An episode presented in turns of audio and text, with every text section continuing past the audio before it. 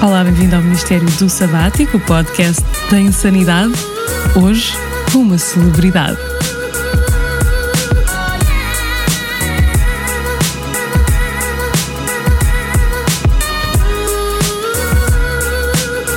Ministério do Sabático. Ministério do Sabático. Opa, eu confesso que há, há uma linha que separa a vida antes e depois da Maria. É que eu já saí na Maria. Na revista. Espero que não tenha sido na parte do consultório amoroso. Há alguma coisa que eu não te possa perguntar? Opa, mas no fim não vais perguntar o que é que me dizem os olhos, pois não? Estás-me a dar ideias para perguntas super esotéricas. Mas antes de mais, deixa-me começar por perguntar-te quem és tu e o que é que tu fazes. Eu sou a Úrsula Martins, sou interna de Medicina Física de Reabilitação no Hospital da Feira do terceiro ano. Estou ligada à ginástica acrobática e faço as coreografias de um clube. Pronto, é assim uma vida paralela. Esta tua vida paralela começou há muitos anos, como atleta no Acroclube da Maia, onde agora és coreógrafa uh, da equipa de ginástica acrobática. Apanhaste, entretanto, o bicho da medicina, mas tiveste assim uns vacilanços entre outras profissões. Eu quis ser muitas coisas. Eu quis ser muitas coisas completamente parvas, não é? Eu acho que todas as miúdas querem ser cabeleireiras e eu também quis ser cabeleireira. Mas aquilo não deu, não deu bom resultado. E depois, opá, eu relato um episódio engraçadíssimo que é, eu acho que as miúdas todas nas festas de anos adoram pentear toda a gente, não é? Eu decidi pentear a minha prima com uma, uma escova daquelas de enrolar e, e enrolei-lhe o cabelo na escova e aquilo depois não saiu. Eu tive que fingir que fui dormir e ela ficou com a escova presa ao cabelo. Eu acho que ela teve que cortar mesmo o cabelo. Pronto, então eu percebi que o meu futuro não podia passar por ser cabeleireira de todo. Então, pronto, tinha, tinha que orientar as coisas noutro sentido. Pronto, então, como gostava da ginástica, andava no balé, não sei o quê, pronto, acho que vou ser trapezista. Então, vivi a ser, a ser trapezista durante anos. trapezista, queria ser trapezista, queria ir para o circo, queria, não sei, era, tinha um fascínio por aquilo e era aquilo que queria ser. Decidi, decidi, decidi, pronto. Depois quis ser astronauta, não esquece. Queria, queria ir à Lua ou queria ir a Marte, queria ser astronauta, pronto. Mas, mas eu quando digo isto, eu não tinha 5 anos já, eu acho que já era crescida, eu escrevi. Eu acho que quis ser, quis ser trapezista, astronauta, até muito tarde depois quis ser cientista, mas não era cientista, era sei lá, eu queria ser cientista, não sei muito bem o que é, qual era a cena, mas o que é que queres ser? Ai, quero ser cientista. Eu agora, assim, olhar para trás, a ver o que é que, o que, é que, o que, é que ser cientista queria dizer, acho que não era a cena de ir para um laboratório nem nada. Eu acho que queria ir eh, para os macacos, para a África e ver, queria uma cena tipo BBC Vida Selvagem, estás a ver? era, era esse cientista que eu queria ser. E hum, pronto, e andei iludida com isso durante anos, durante muito tempo, entre os macacos da África, o trapezista e as idas a Marte. Acaba por te aparecer medicina. Como é que te surge medicina no meio dessa panóplia louca? Que me fez chegar à medicina foi que eu percebi que tinha que trabalhar com pessoas, que tinha que, que tinha que a minha profissão, o meu dia a dia tinha que ser para os outros, tinha que ser, isto parece um clichê, mas é mesmo verdade. E, eh, e a medicina surge aí, não é? Encaixa-se neste perfil muito bem e acho que foi um bocadinho com, com, esta, com este sonho e esta irreverência de, de querer ajudar os outros e de salvar o mundo que eu entrei em medicina. Mas não quis ser sempre médica, longe disso. Eu acho que só decidi ser médica já estava a meio do secundário. Então tu entras em medicina, mas com uma particularidade. Entrei em medicina com estatuto de alta competição, isto é, é importante porque, porque eu entrei em medicina porque realizei um sonho, entrei em medicina porque fui ao Campeonato do Mundo da Ginástica. Recordo, assim, foi um dos momentos altos da, da, da minha vida, não é? Era, foi realizado um sonho, no fundo, porque, para o qual eu trabalhei imenso e treinei imenso e, e por isso é sempre bom quando nós uh, atingimos as nossas metas, mas sabemos que, que foi porque tem o trabalho por trás, ou o nosso trabalho compensou, a nossa dedicação e, E é no fundo nesses valores que eu acredito. Hum, portanto, trabalho, trabalho, trabalho, como dizia o Camacho no Benfica há uns anos. Ir ao campeonato mundial do que quer que seja, não é pera doce, a menos que seja de Berlim, mas mesmo assim não tenho a certeza. Tu deves ter ouvido muitas vezes pessoas a dizerem-te: Ah, isso, o estatuto de alta competição, isso é muito fácil, entrar em medicina assim também eu, etc e tal. Lembras-te de como é que foi estudar na altura para entrar em medicina com esse estatuto? Estava, lembro-me de estudar para, para os exames nacionais no Campeonato do Mundo mesmo a sério, porque na altura não, sabíamos se íamos ter estatuto, não tínhamos, e portanto eu tinha que, que, tinha que tirar a melhor nota que eu conseguisse e, e, não podia depender, não podia depender do, do, que, do estatuto, não é? Tinha que depender do meu trabalho, mais uma vez, e por isso estava, eu lembro-me de estar lá e estar a estudar e depois acabou por correr tudo bem e os exames também correram bem, pronto, e depois entro na faculdade Entras na Faculdade de Medicina da Universidade do Porto, continuas a ser atleta, a fazer os teus treinos durante todo o curso, e aqui a particularidade é que tu vais numa aventura para Moçambique. Sim, eu estive em Moçambique há uns anos atrás, no, do quinto para o sexto ano da faculdade. Estive lá assim dois mesinhos a fazer voluntariado numa escola, numa escola assim, num apoio uh, no fundo era para reabilitar uma biblioteca e dar apoio à escola para organizar a logística entre a biblioteca e a escola, porque aquilo era mesmo no, no mato, vai, eles não tinham nada, não tinham livros nem nada, e, e, a maneira deles terem para estudar era a biblioteca. Então eles iam às aulas, os professores organizavam as coisas com os livros que existiam na biblioteca, e eles depois iam para a biblioteca fazer os trabalhos de casa e acabar de estudar, porque eles não tinham livros, era só o que havia lá. E, e eu tratei dessa logística e de organizar e deixar alguém lá responsável por isso se manter uh, foi isso. Este projeto foi feito ao abrigo de alguma congregação, de alguma associação? Elas eram freiras de uma, de uma congregação que se chama uh, Família Andaluz. E elas têm missões em África e têm missões também cá em Portugal e elas fazem muita coisa próxima da, da comunidade. Mas então o que é que te faz ires para Moçambique durante as tuas férias de verão, durante dois meses, do quinto para o sexto ano? Olha, era um sonho, era um sonho daqueles que eu tinha e achei que, que, era a altura ideal. E elas tinham uma vaga e eu não me importei do que é que era e acabei por tratar das coisas e, e, fui, e fui com essa vaga. Inicialmente era para ir com uma amiga, mas ela depois não pôde ir e então fui sozinha com, a, com, as, com as irmãs que já lá estavam na missão. Elas têm missões em, em Angola, em Moçambique e eu fui para Moçambique mas lá estava por conta delas, não é? Mas comia o que elas comiam, vivia da maneira que elas viviam, mas sim, estava completamente com elas. Sim, foi uma, foi uma, uma experiência eh, única em várias dimensões, não só por estar lá, mas por ter conhecimento de uma realidade que eu também não conhecia, eh, do trabalho que elas fazem e que muitas vezes passa despercebido, sei lá, eu não sabia, não é? E que fiquei completamente maravilhada e espantada com a entrega que aquelas pessoas têm, muito mais do que uma religião, sabes? Muito mais do que, do que a Deus ou que, ou que as orações, elas entregam-se a uma missão. E portanto, depreendo que esta missão te tenha mudado. Quem é a Úrsula que regressa de Moçambique? Eu acho que a minha vida mudou lá. Muita coisa, muita coisa mudou lá. Eu acho que não estava a falar contigo hoje se não tivesse estado lá. Uh, aprendi imenso, imenso e trouxe imensas coisas. E eu era uma pessoa muito fechada. E essa é a grande diferença que eu acho que, que, que, noto, que noto é uma facilidade muito maior em comunicar, em, em estar bem em qualquer circunstância, em, em me adaptar muito bem a qualquer a qualquer eh, imprevisto ou a qualquer mudança que, que a nossa vida possa ter ou alguma. Uh, acho que fiquei uma pessoa muito mais flexível. Hum, então estou curiosa em saber se tu tiveste mais ou menos a mesma experiência que eu. No último ano eu fiz sete meses de viagem à volta do mundo, no meu ano sabático.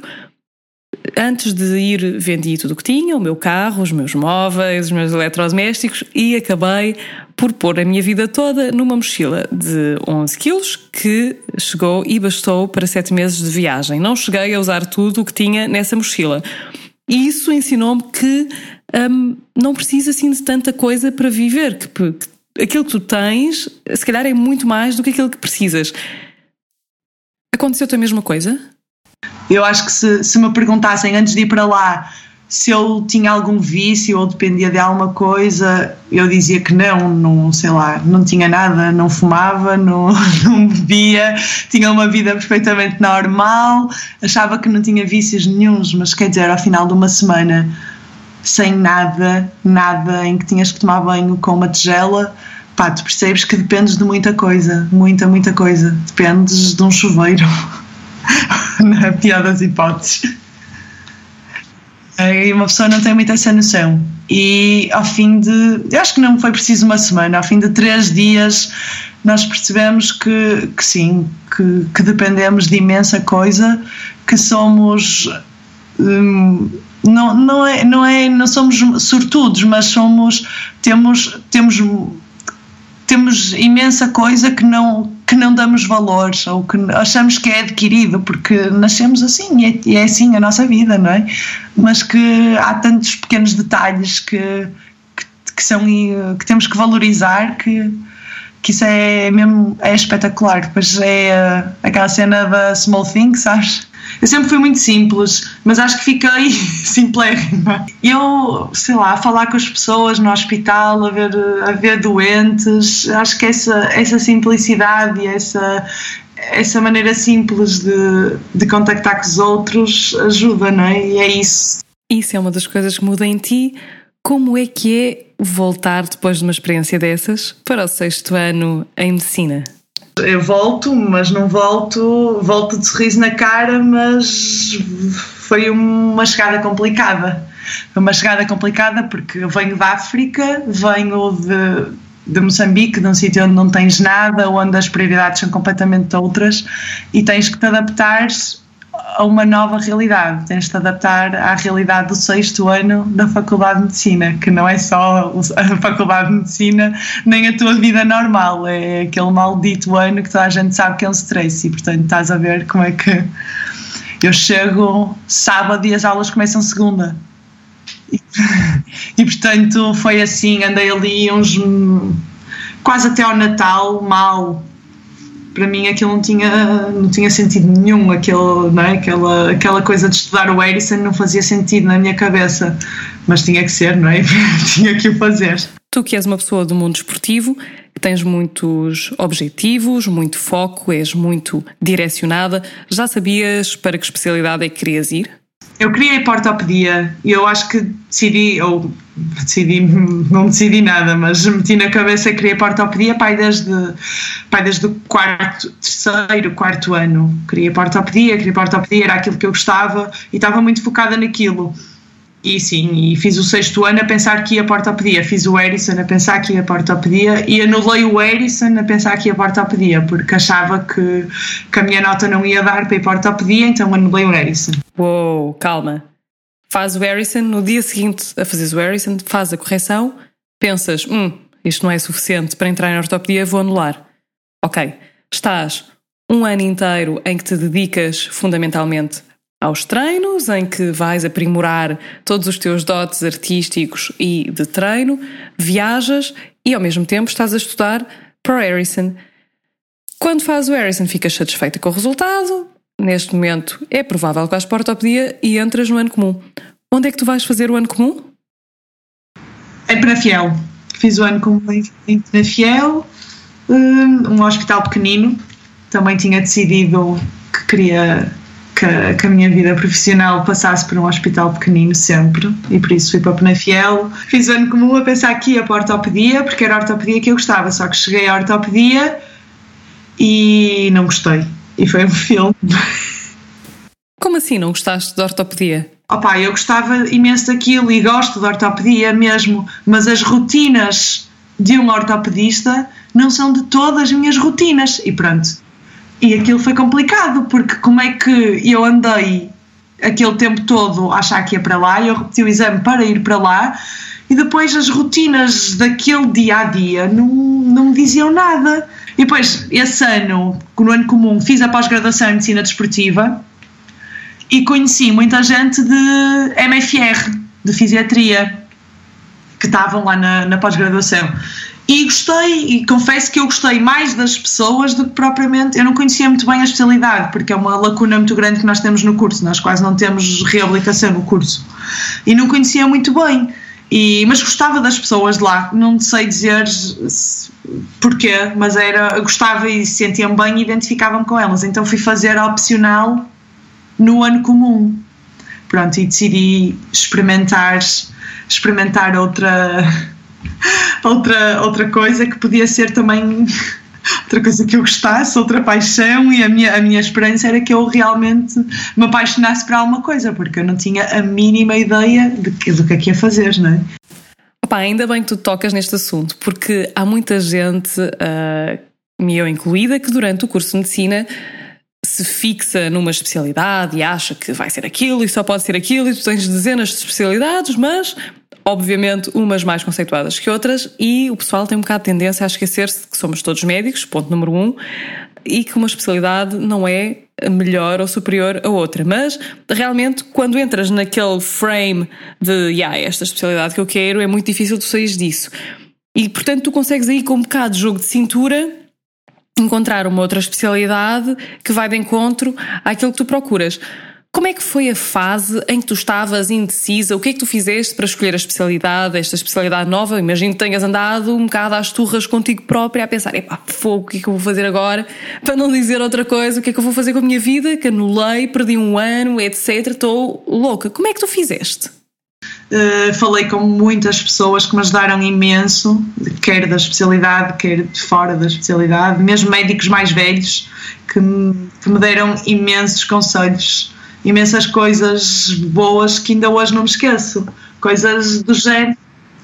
Coisas como. Nós, nós somos todos médicos, não é? Nós provavelmente, se calhar, quando escolhemos a especialidade, dramatizamos muito, porque achamos que aquilo era o nosso sonho, o que é. Mas na verdade, ou havia um médico em Penafiel que era assim muito seco, assim, um, já com uma idade e que as pessoas não gostavam muito dele, eu adorava-o e ele uma vez virou-se para mim e disse: Oh Úrsula, tu estás maluca?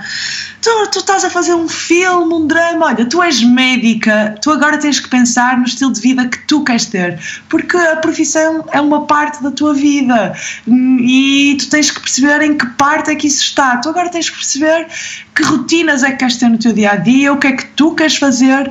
E ele disse-me de caras assim: tu vais deixar tudo aquilo que tu construíste cá a nível pessoal para ir para uma especialidade para longe que te vai consumir horas. Tens que pensar realmente naquilo que, que importa e naquilo que, que é importante. E é verdade, e é completamente verdade. Nós temos que pensar naquilo que, não é? Que se calhar nos permite fazer outras coisas e que nos preenche, e, e foi um bocadinho por aí. E pronto, acabei por ir para a fisiatria, adoro a especialidade e é uma especialidade que me permite ter a vida que eu tenho, não é? Se tivesse noutra especialidade tipo cirurgia geral, acho que nunca, não, não sei, não, não sei, eu não tinha as rotinas que tenho agora, não é? Tu estás a dizer-me isso porque continuas a ser coreógrafa de um grupo de ginástica acrobática e continuas a ter a tua vida paralela nesse, nesse sentido. Como é que é a tua rotina? Eu moro no Porto, mas trabalho na feira. Então todos os dias faço meia hora e pá, podia achar que perdia uma hora do meu dia em viagens, mas não. É uma hora fantástica, meia hora para lá, meia hora para cá e é a minha meia hora. Vou ouvir música aos berros, a comer, a fazer telefonemas, a organizar as minhas coisas e quando chego ao hospital estou pronta para começar. Pronta para começar o teu dia hospitalar, mas isso é apenas uma pequena porcentagem da tua vida, porque tu depois, ao fim do dia, vais para o ginásio vou para o ginásio, ou vou mais cedo, às vezes vou para o ginásio mais cedo, depende, não é? Do que tenho. Também tenho lá amigos, por isso também quando chego gosto de, de, estar com eles e de falar. Muitas vezes chego em cima já, ou o treino já começou e portanto também já não é possível, mas eu tento ir lá o máximo de horas conseguir e estou lá todos os dias. Depois, nas fases que são assim mais tranquilas, vou tentando gerir de outra maneira, não é? Mas, mas sim, é, estou lá bastante tempo. Mais ainda se eu contar com os anos todos que tu passaste lá como atleta. Uma vez que estou a falar com uma ginasta, podes dizer-me o que é que tu, como ginasta, como atleta, sentes antes de entrar num palco? Uma, uma das coisas que eu sempre pensava para mim, para me tranquilizar, porque são momentos estás nervosa, não é? Porque treinaste muito e acabas por ficar nervoso e porque tens público e porque tens júris e estás a ser avaliada. Só que acho que é um momento, a partir do momento em que tu pões a magnésia que entras para, para fazer, aí já não tens nervos, aí pensas. Eh, olha, eu treinei muito, eu trabalhei muito e o trabalho compensa sempre. E entras, eu costumo dizer que não entrava sozinha, entrava eu, entrava o trabalho. E é uma confiança uh, e é, é, espetacular. É, sentes uma.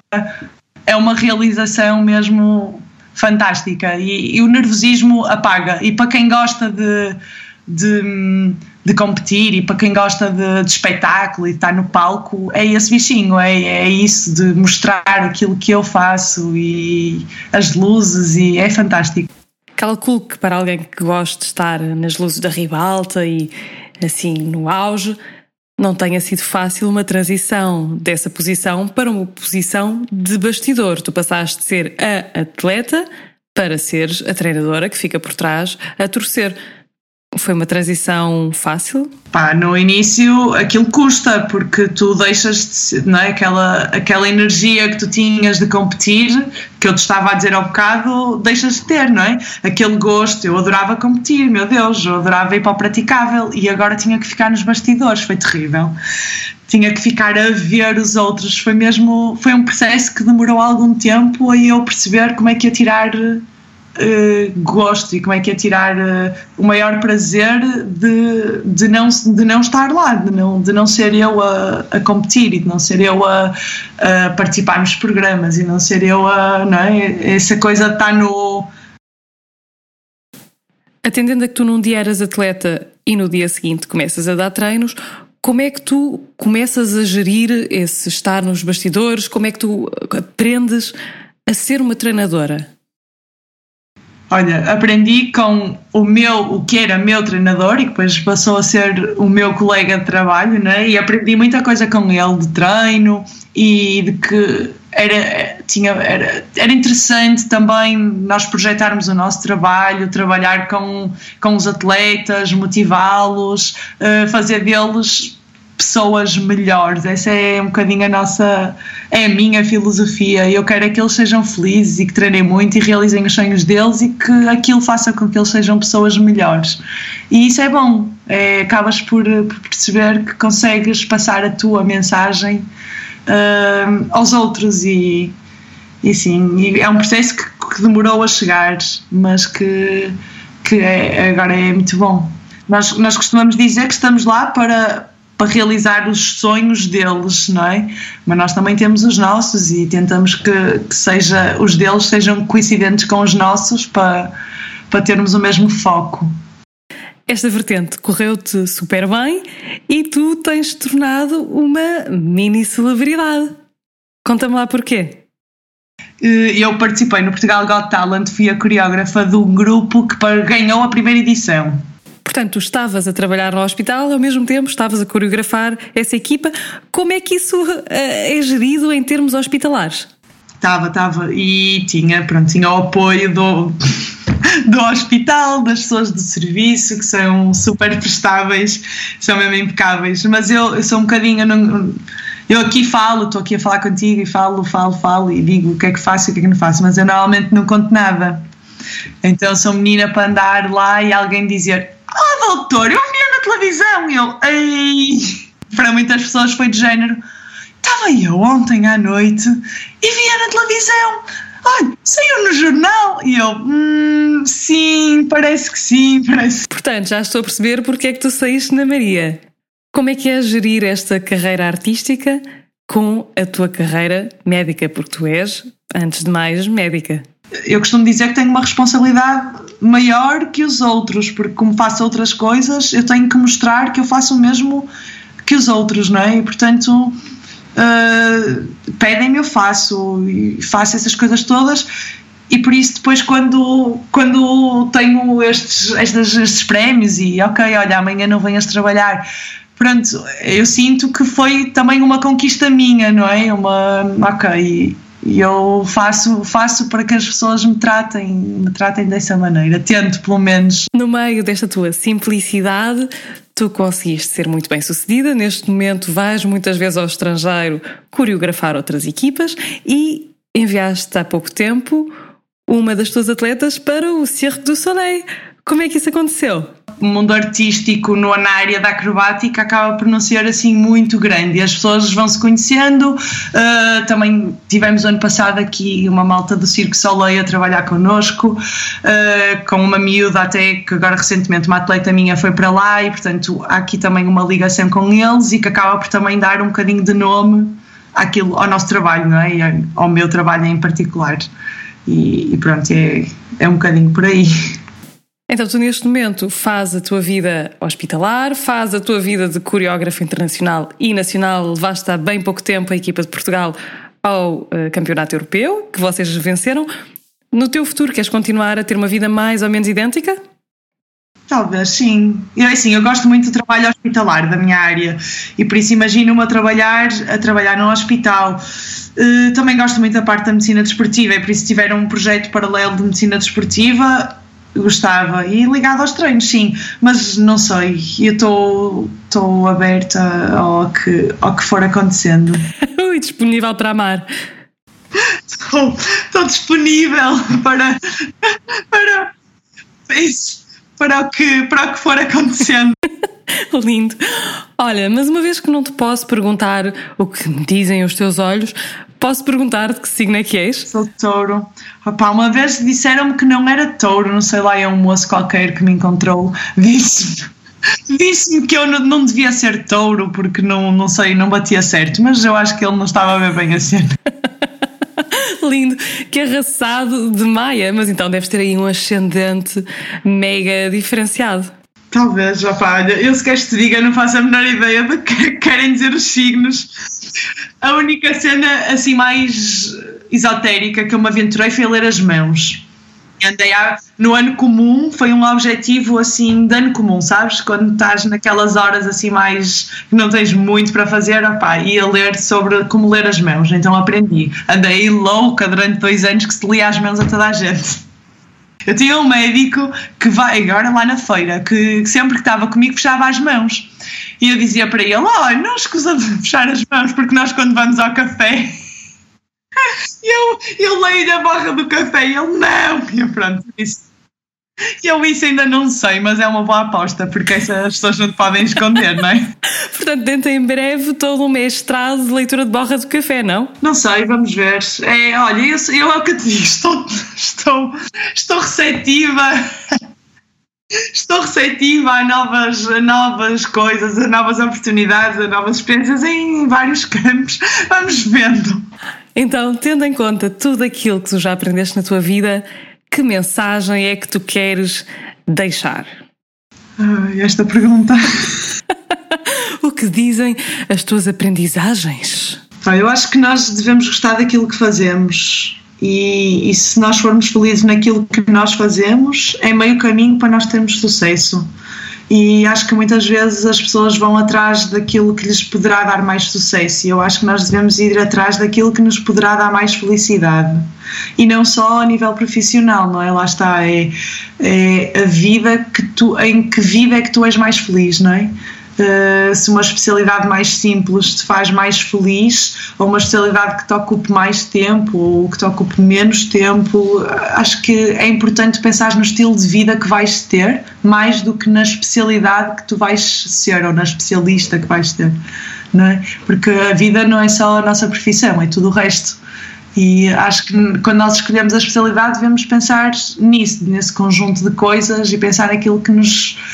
Posso gostar muito de uma especialidade, mas se eu não for feliz no meu dia a dia com ela, uh, eu acho que nunca vou ser bem sucedida. Não sei, é a minha maneira de ver as coisas.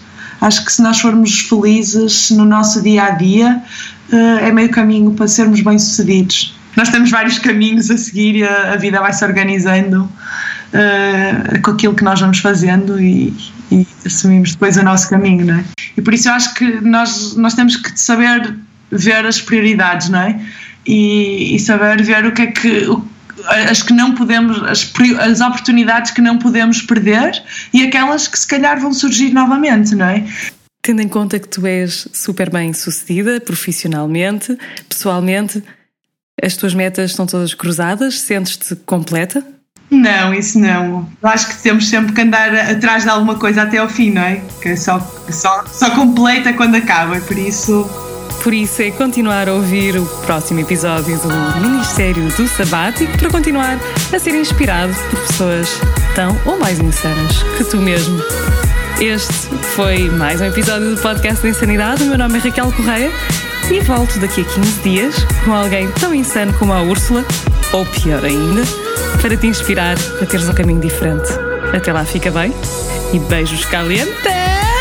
Não, por acaso não sou nada calientes, está um frio de rachar em França, mas pronto, isso não interessa. beijos!